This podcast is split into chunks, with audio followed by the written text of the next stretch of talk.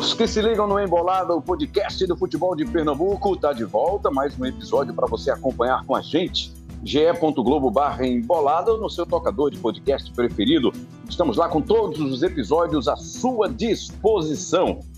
Vamos falar de Série B, vamos falar do esporte. O esporte que no fim de semana goleou o time do CSA na Arena de Pernambuco. 4 a 0, amigo. Amigo, amiga.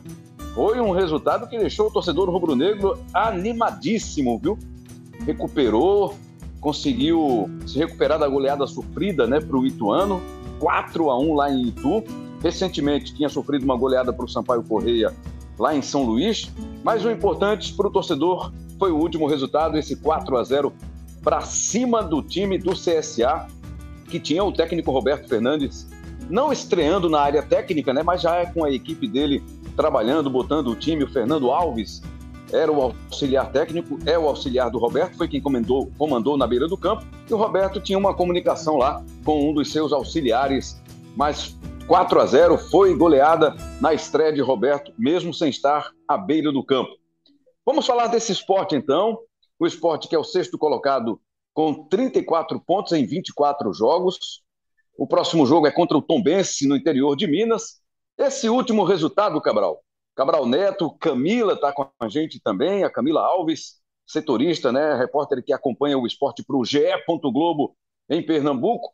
O esporte chega a 34 pontos, sexta posição, oito pontos é a diferença do esporte para o G4, né, para o quarto colocado, que é o último do grupo de classificação, que é o Vasco, tem 42 pontos.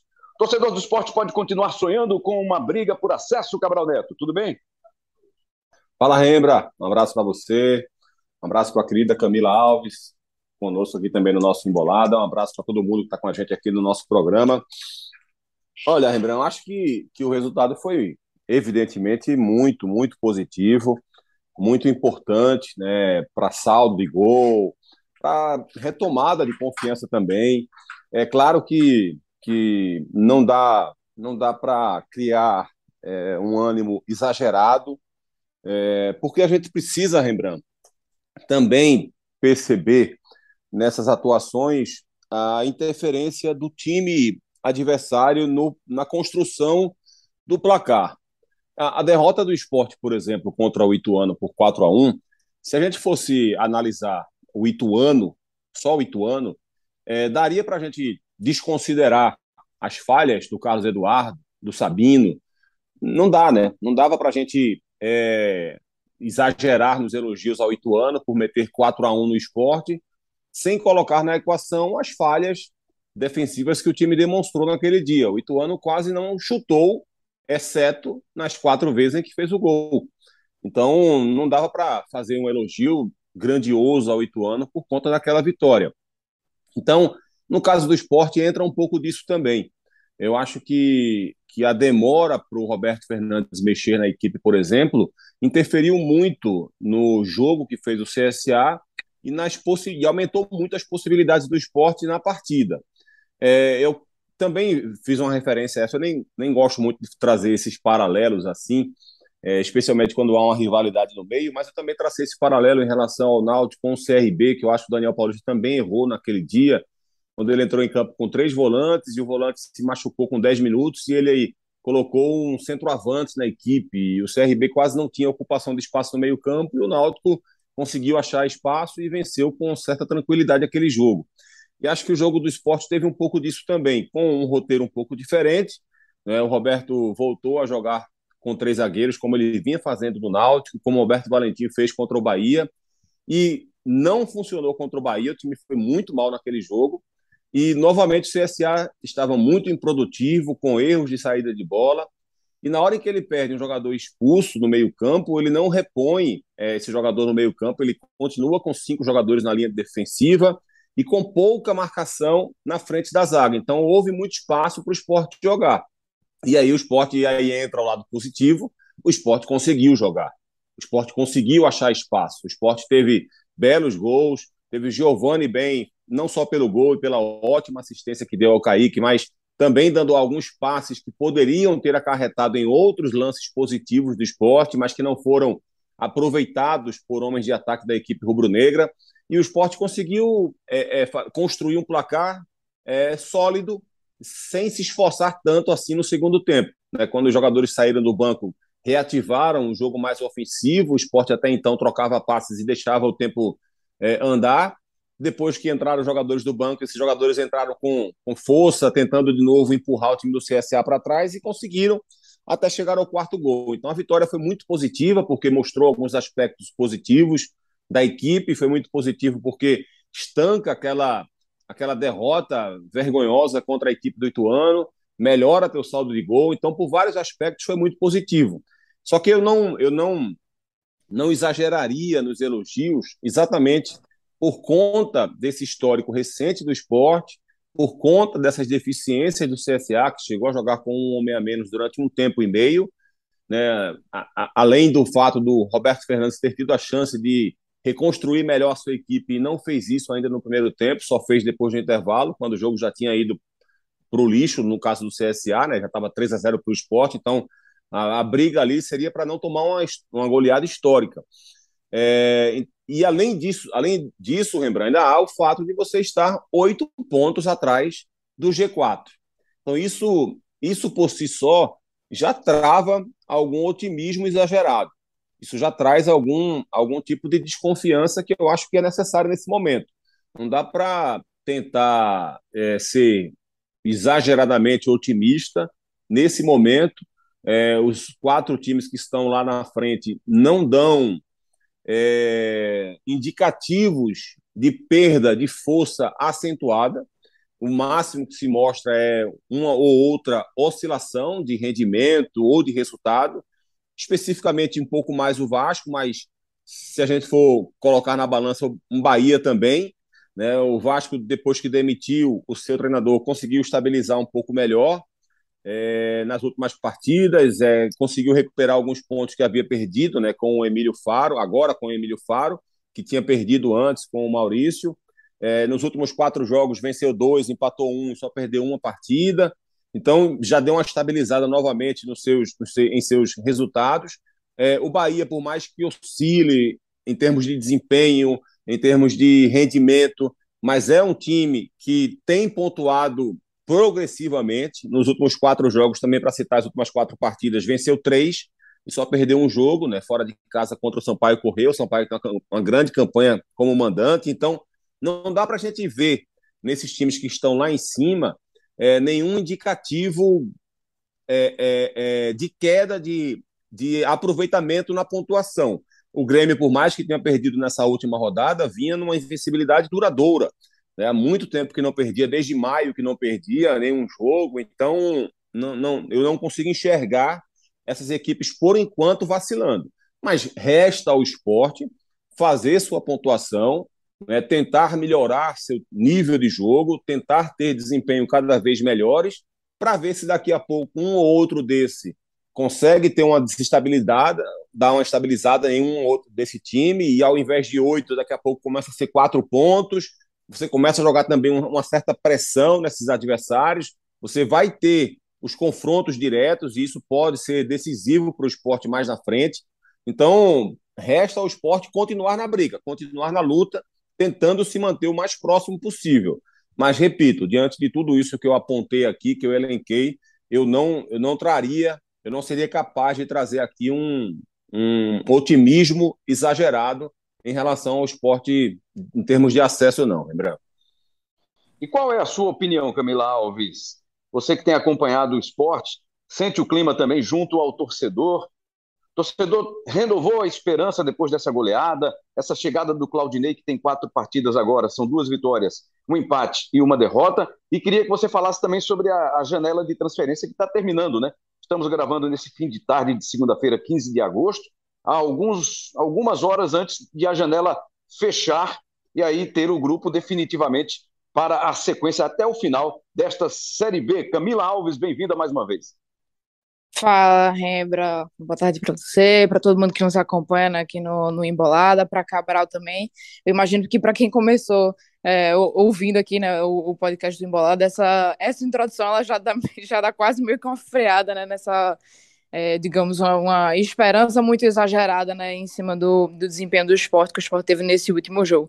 Querendo ou não, né, o, o placar de goleada vai empolgar qualquer um, vai empolgar o torcedor, né, vai empolgar é, jogador, mas eu imagino que para o lado da torcida e para o lado do, do, próprio time, o caminho para eles tem que ser esse mesmo, assim, é, acreditar, né, que, que é possível, e esse é o discurso do, do próprio Claudinei Oliveira, é, lá no vestiário, isso foi algo que o Wagner Love, inclusive, falou é, já depois do jogo, ele disse que é, tinha certeza que essa vitória vai ser a vitória é, do acesso do esporte, que esses três pontos vão fazer a diferença lá na frente, pode ser que faça mesmo é, diferença, mas é, com, com aquela ciência né, de que o esporte hoje em dia depende não só de si, é, mas também dos resultados desses, desses clubes que estão acima, né, dessa, desse G4 que, é, imagina assim, há alguns meses a gente gravou, inclusive aqui, falando sobre o esporte completamente dentro dessa briga, né?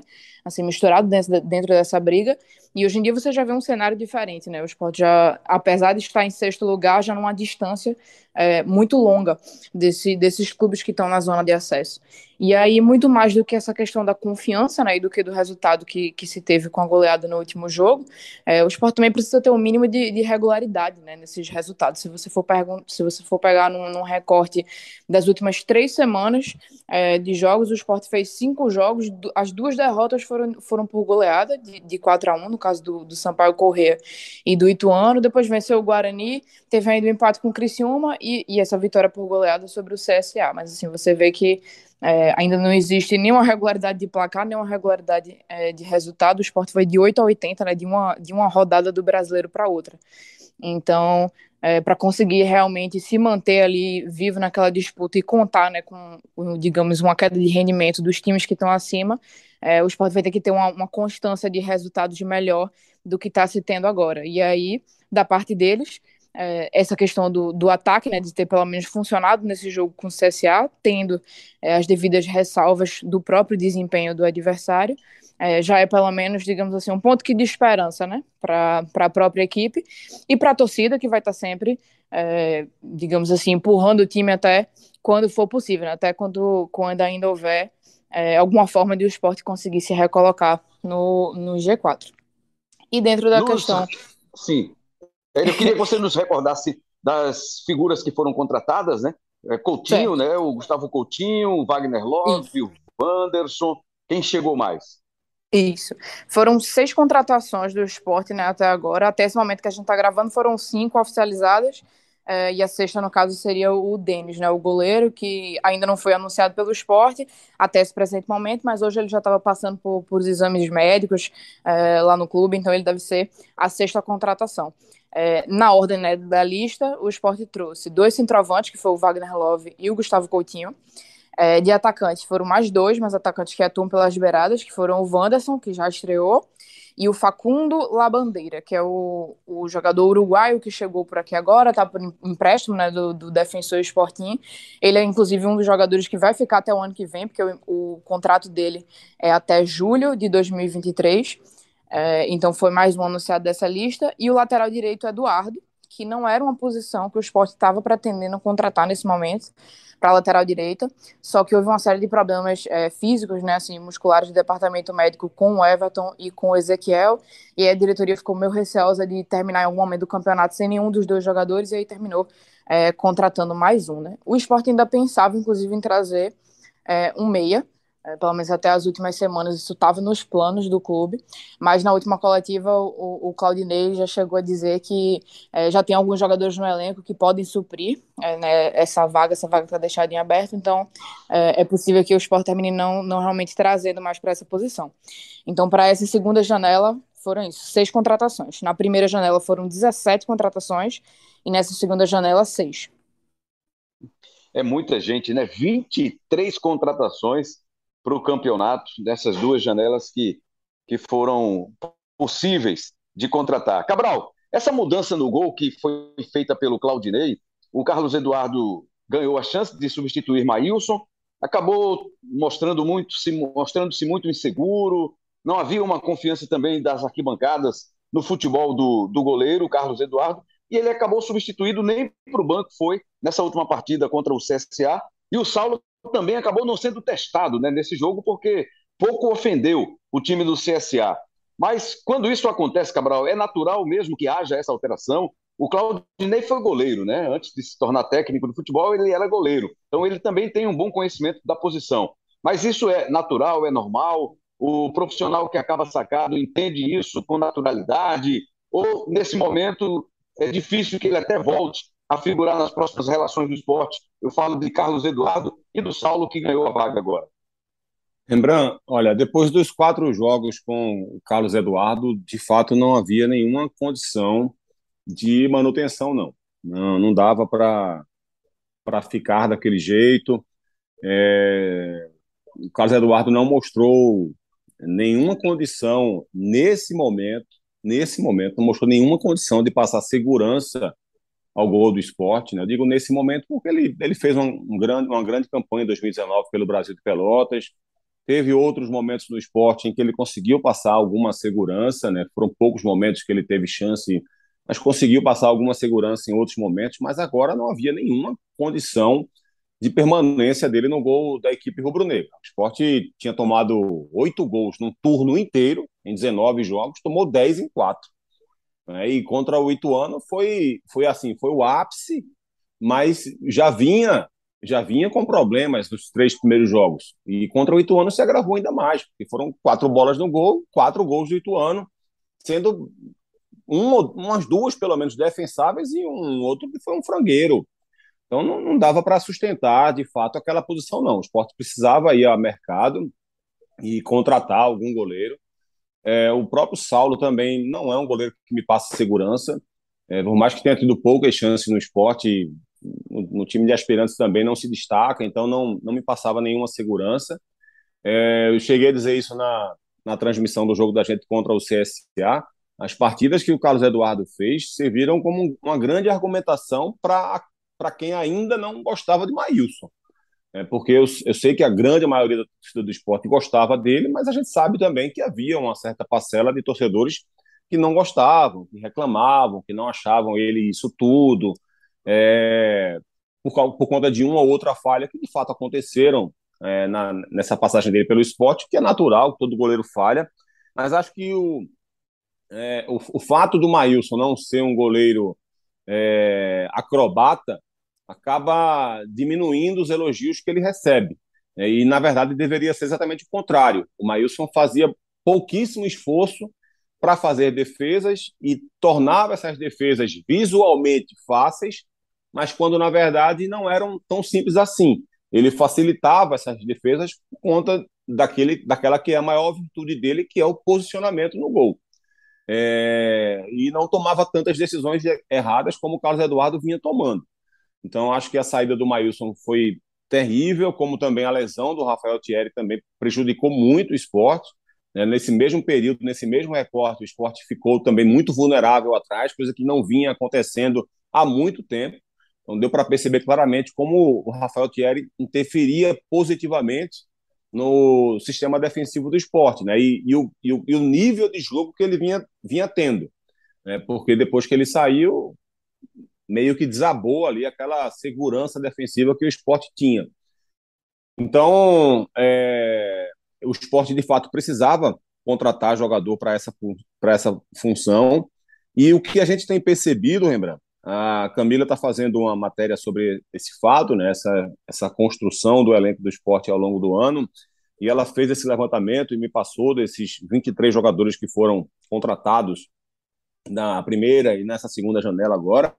É, e o que dá para perceber é que nenhum jogador que o esporte trouxe esse ano se tornou um titular incontestável na equipe. Nenhum. Alguns foram um pouco mais úteis que outros, como o Vanegas, que chegou a entrar bem em alguns jogos, o Bruno Matias, que chegou a ser titular durante um tempo, o Cáceres, que chegou a entrar bem em algumas partidas, o Alemão, que chegou a entrar bem em alguns jogos, mas agora que assumiu a titularidade, não vem jogando num, num bom nível. Então, mas todos os outros jogadores que chegaram, sempre há alguma grande desconfiança. Então, o esporte não conseguiu melhorar o seu elenco do ano passado para esse. Seria difícil que isso acontecesse, porque o esporte tinha um orçamento de Série A, agora tem um orçamento de Série B. Mas mais grave do que isso é que o esporte não conseguiu contratar jogadores que chegassem aqui para resolver seus problemas, para resolver suas questões, para tornar a equipe de fato forte ao longo do ano. O esporte não conseguiu fazer isso. O que a gente vê é que a estrutura da equipe ela ainda é muito baseada, muito montada em cima dos atletas que já estavam na casa. Então o esporte trouxe 23 jogadores, mas nenhum se tornou incontestável. Eu vou tirar desses 23 os que chegaram mais recentemente. É porque o Love se tornou um titular nessas últimas partidas, mas para a gente poder ter uma visão melhor do quanto ele vai acrescentar ao esporte, vai precisar de mais jogos para isso. É, o Gustavo Coutinho também chegou agora, o Vanderson também chegou agora, o Lavandeira também chegou agora, mas isso demonstra que o esporte não conseguiu, de fato, fazer um, um elenco com grande capacidade nessa Série B e precisou, nessa segunda janela, corrigir erros que a própria diretoria cometeu. Porque o que a gente vê é o esporte perdeu o Mikael e trouxe esse ano já cinco centroavantes. O esporte trouxe cinco centroavantes esse ano e nenhum sequer fez a torcida, é, digamos, pensar em esquecer o Mikael. Né? Não, não há nenhuma comparação com o que os outros rendiam e com o que esses outros estão rendendo. De novo, para ser justo, o Love chegou há pouco tempo, o Gustavo Coutinho também chegou há pouco tempo. O Coutinho tem ainda menos jogos do que o Love, menos tempo em campo do que o Love. E o Love está fazendo bons jogos. O Wagner Love está fazendo bons jogos, diga-se de passagem, para ser justo com ele. Mas não dá ainda para a gente ter certeza do quanto ele vai render, de quanto ele vai entregar ao esporte. Aí o esporte traz um atacante de lado de campo, agora, o Wanderson e o Labandeira, porque de fato era fundamental que o esporte trouxesse, porque os que ele trouxe no começo do ano não, não renderam. Sempre essa dependência em cima de Luciano Juba pela esquerda, mas pela direita não tem ninguém que, que lhe, lhe entregue com regularidade. Traz um lateral direito, porque o Everton não vinha bem, porque o Ezequiel não, não passa confiança. Traz o goleiro, por conta daquilo que a gente já conversou. Então, o esporte, na segunda janela, a, a, é, é, entrou em ação para tentar corrigir os defeitos que ele próprio cometeu na primeira janela, quando ele não conseguiu trazer nenhum reforço de verdade. O esporte trouxe contratações, reforço de verdade. No começo do ano, o esporte não trouxe nenhum. Repito, alguns foram úteis, mas nenhum se tornou de fato titular incontestável. E eu acho que isso é uma, uma, uma maneira, uma, uma forma grave da gente apontar né, um erro grave da diretoria do esporte. Eu acho que é uma, uma forma que a gente precisa abordar isso para mostrar que a diretoria falhou na formação desse elenco. E sabe o que eu acho estranho também, Cabral, Camila? É o fato de o esporte precisar de um goleiro e trazer um goleiro que está sem jogar ainda na temporada. Estamos fechando o mês 8 do ano de 2022 e o goleiro não teve uma partida oficial ainda, Camila Alves. O Denis, ex-São Paulo, que estava na Europa. Né? Exatamente, lembrando. O Denis ele estava tava jogando na Grécia, né, nas últimas duas temporadas, mas nessa temporada ele não chegou a ser utilizado. Eu vinha conversando com, com o próprio staff, né, do, do Denis, inclusive, é, sobre essa questão, mas o que ele diz é que não houve, assim, nenhum problema físico, nenhum problema de questão de desempenho, que foi mais uma questão é, interna lá com relação com o clube, houve alguns problemas internos ele de, e ele deixou de ser relacionado, mas de que não teria nenhum problema físico. Então, assim é, de questão de lesão, a princípio não seria uma preocupação para o esporte, só muito mais é, um, uma questão, digamos assim, de ritmo de jogo, né? Que, que aí é uma coisa que, que vai ser necessária, querendo ou não, o jogador é, ainda não atuou né, nessa temporada. E aí uma coisa que eu queria acrescentar, Rembrandt, é, muito em cima desse do comentário né, que, o, que o Cabral fez sobre essa formação do elenco do esporte, a gente listou é, no início aqui as, as seis contratações que o esporte fez nessa segunda janela de transferências, mas aí eu acho que dá para a gente dar uma passada na lista que foram jogadores, os 17 jogadores que chegaram na primeira janela, porque eu acho que talvez dê para assim, ilustrar é, a, a, mensagem do que, do que Cabral passa, assim. É, indo posição por posição, os jogadores que chegaram foram é, Fábio Alemão, como zagueiro, que hoje em dia só está é, sendo titular né, por conta da, da ausência de Thierry. Lucas Hernandes, como lateral esquerdo, é, que joga sempre, né, que o, o Sander não está não está atuando, mas ele não tem é, sido um, um, titular assim dentro da equipe, né? O Ezequiel na lateral direita, que é um, um caso semelhante, joga normalmente quando o Everton não está atuando, os dois se revezam nesse posto. De volantes foram, foram seis, pelas contas aqui: Blas Cáceres, William Oliveira, Bruno Matias, Nicolas Watson, Pedro Nares e Fabinho. Desses seis da lista, o Nicolas Watson não está mais no, no elenco, né? Ele já saiu, não estava sendo utilizado, terminou pedindo para voltar, então saiu do clube. Todos os outros oscilam entre, entre uma titularidade e a reserva, e o único que está ali mantido sempre no time, que a gente falou, inclusive, é, sobre ele aqui, logo quando ele teve o, o, grande jogo, digamos assim, o grande jogo, o grande desempenho assim, que ele demonstrou, é, e terminou tendo a continuidade, que foi o, o caso do Fabinho, né? Que é o, o único, digamos assim, que segue é, firme nessa, nessa escalação titular. Depois, no meio de campo, Camila. foram mais três. Oi, Cabral. Não, é, foi ótimo você ter falado sobre isso, porque na matéria que, que você escreveu, que, que eu passei algumas opiniões para você, eu citei o Fabinho e aqui eu não citei, né? Foi um, uhum. um esquecimento aqui horroroso meu. O Fabinho, obviamente, obviamente é, é muito exceção à regra. Né? O Fabinho está jogando demais e foi uma contratação excelente que o esporte fez é, uma única regra até para ajudar naquela história do toda regra tem a sua exceção, né? E o Fabinho está de longe sendo essa exceção, jogador que de fato se encaixou muito bem, que foi muito importante para a equipe, que fez muito bem ao esporte, que melhorou muitas valências da equipe, está fazendo uma grande Série B e realmente ele, sim, especificamente, está jogando um grande futebol. Perdão pela falha da memória aí. E tem sido, e tem sido consistente, né? Assim, eu me lembro que Fabinho, a gente falou aqui sobre ele justamente, né? quando, quando ele teve esse. esse ele, ele havia tido uma estreia que foi um jogo muito ruim, se eu não me engano, inclusive contra, contra o CSA. É, na época, depois voltou, quando ele voltou é, a atuar, já veio numa, num, num, nível muito acima dos outros volantes do elenco. Eu me lembro que a gente falou sobre ele aqui em um dos podcasts, e desde, desde então ele vem sendo relembrado justamente como essa peça. Então, é, acho que dá para dizer também que teve né, uma, uma, regularidade assim durante, durante esse período. E aí, depois do Fabinho, é, a gente indo para o meio de campo, foram três meias que vieram, Denner, o, que também tem oscilado nessa posição, já tinha uma constância assim, maior ainda com, com a questão do, do né, o, o técnico Gilmar Dalpozo, mas também é, oscila nesse time. O Alanzinho, que voltou para o Palmeiras, por conta de ter recebido uma, uma proposta né, do futebol internacional.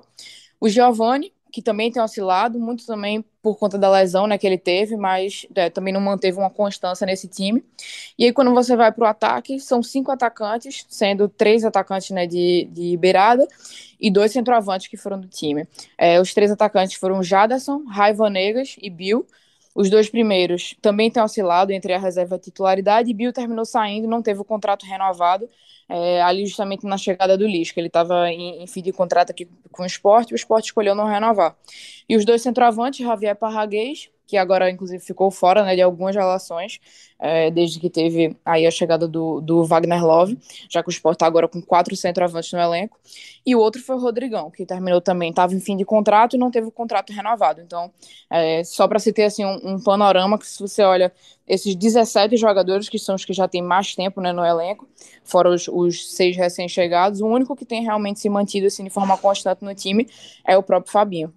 Só para a gente caminhar aqui a nossa parte final, Cabral, queria que você destacasse aí qual a interferência que o Claudinei Oliveira consegue já apresentar no esporte nesse momento. Depois de quatro partidas e aí a oito pontos do G4, que tipo de interferência você já consegue perceber? Olha, Rembrandt, eu, eu considero o Claudinei um, um bom treinador. É... Tenho minhas discordâncias em alguns momentos, acho que às vezes é, uma equipe dele pode render um pouco mais e, e, ele não consegue fazer isso acontecer. Mas assim, eu gosto, eu gosto do trabalho dele via de regra porque eu percebo a equipe dele com organização e eu acho que isso é muito importante. É, acho que todo trabalho do Claudinei tem essa marca registrada. É, às vezes é, você percebe que, que, que um time, às vezes até é natural que um time perca o controle no final de uma partida para tentar um resultado inesperado é, ou muito necessário. E muitas vezes o time do Claudinei não, não perde esse controle. É, acho que exceto a última rodada do ano passado com o Havaí, né, que o time passou aquele último jogo ali, se não me engano, contra o Sampaio Correia, né? Que foi um, os minutos finais ali foram muito tensos para o Havaí e precisou ir para cima para achar um gol, o gol do Renato lá no finalzinho da Série B para o time poder subir. É, mas via de regra são equipes muito bem organizadas. Às vezes até são jogos chatos, jogos monótonos que ele consegue fazer funcionar. Ele fez isso muito bem ao longo do ano passado inteiro com o Havaí. Às vezes o torcedor até quer mais, fica achando ruim, mas ele acaba entregando esse tipo de resultado também, acaba entregando esse tipo de rendimento também. É, e acho que ele consegue é, fazer isso com esse time do esporte agora. Ainda é muito cedo, acho que, que houve uma grande sabotagem, digamos assim, ao trabalho do Claudinei, né? não uma sabotagem no, no sentido literal da partida, mas da, da, da, expressão, mas uma sabotagem pela perda do Rafael Thierry, pelas atuações muito ruins que o Carlos Eduardo teve, então isso minou muito o trabalho dele. É, e a, a, a, as próprias limitações que o esporte já tinha antes da chegada dele, que não dá para criar nenhuma expectativa de uma mudança drástica, nenhuma ruptura no jeito de jogar anterior para um novo jeito de jogar. O esporte não tem mecanismo para isso, o esporte não tem qualidade suficiente para isso no ataque. E Claudinei não é esse tipo de técnico que faz uma mudança brusca de uma hora para outra. Então, acho que o que dá para esperar é que o esporte vai sim ter organização, vai esbarrar nas suas limitações em vários jogos, é, vai continuar sofrendo para criar é, oportunidades de gol, para ser um time de volume de jogo, mas acho que a escolha pelo Claudinei foi uma escolha interessante é, para o esporte e para o restante desse campeonato. Para resumir bem o que eu acho, lembrando, se o esporte não subir, certamente não será por culpa do Claudinei. Não será. Pode ter sido pela demora com, pela vinda do Dalpozo, pela demora com o Dalpozo, pela saída de Lisca, pode ter sido pelas escolhas erradas na formação de elenco da diretoria. Vai ter um monte de explicação pela saída de Maílson, pela saída de outros jogadores como Gustavo, como Mikael. Enfim, vai ter um monte de explicação, vai ter um monte de, de, de porquês, de causas desse não acesso do esporte e para antes, antes de chegar ao nome do Claudinei, terão muitos argumentos que, que vão demonstrar que não foi por culpa dele. Não acho que o esporte está mal entregue de forma nenhuma agora com o Claudinei. E Camila, ficou claro, né? Deve ter ficado muito claro aí para todo mundo que a história do Guto Ferreira dizer que não iria assumir nenhum time agora, que ia voltar para casa, se dedicar mais à família agora nessa, nessa parte final do ano, aceitou o convite do Curitiba. Ele não queria mesmo era vir para o esporte ou assumir um outro time na Série B, já que ele havia sido demitido do Bahia e agora assume aí esse desafio do Curitiba para tentar livrar o time do rebaixamento na primeira divisão. Né? Pois é, Rembrandt. Naquele momento, né, em, em, duas ocasiões, né? Inclusive, o Guto Ferreira tinha sido procurado pelo esporte no início do ano, depois foi procurado é, de novo agora durante nesse processo né, que terminou com a vinda do Claudinei. E nas, nas duas ocasiões houve, esse, houve essa, essa conversa, né? Muito mais nesse sentido, de que ele não queria é, assumir uma, uma outra equipe né, ainda nessa temporada. É, e, e, a outra questão que existia né, com relação ao esporte era justamente é, a dívida né, que o esporte tem com ele. Então, que era uma dívida de, de 900 e, e, poucos mil reais, quase um milhão de reais a, a dívida que o esporte tinha com ele. E agora, é, inclusive nas últimas semanas, né, o esporte anunciou que, que fez um acordo com, com o treinador na CNRD para poder quitar essa dívida. Então, é, vão iniciar aí, né, um, um, processo de, de parcelamento para pagamento da dívida, que era, inclusive, né, um desses, desses pontos de dificuldade, digamos assim, nessa conversa. Maravilha, então. Obrigado, Camila, mais uma vez pela sua participação no Embolada. Obrigada, Rembrandt. É sempre ótimo estar participando por aqui. É, espero que, que, cada vez mais em, em assuntos mais positivos é, do que a gente possa. Agora, pelo menos, a gente vem depois aí de, de uma goleada, né, num, num momento, digamos assim, mais propício, mas naquele processo, né, de é, ter, avaliar a esperança do esporte, a confiança do esporte nesse momento, é, diante, né, do, do cenário comparado às outras equipes. Maravilha, então. Cabral, já já a gente se encontra, né, para um novo episódio do Embolada. Tá combinado, Cabral?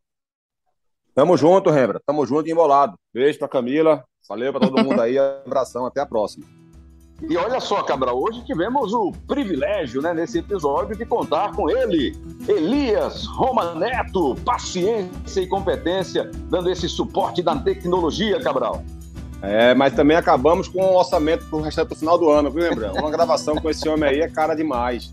Voltamos a ter paciência e competência. É isso, tamo junto. Valeu, Elias. E quem está distribuindo a bola, né? Trocando o passe com você, distribuindo os nossos temas, é o Lucas Loss, o CEO do Embolada. Não sei se temporário, se já é efetivo, o Cabral vai, vai analisando aí caso a caso, episódio a episódio. Mas é importante deixar registrado aqui.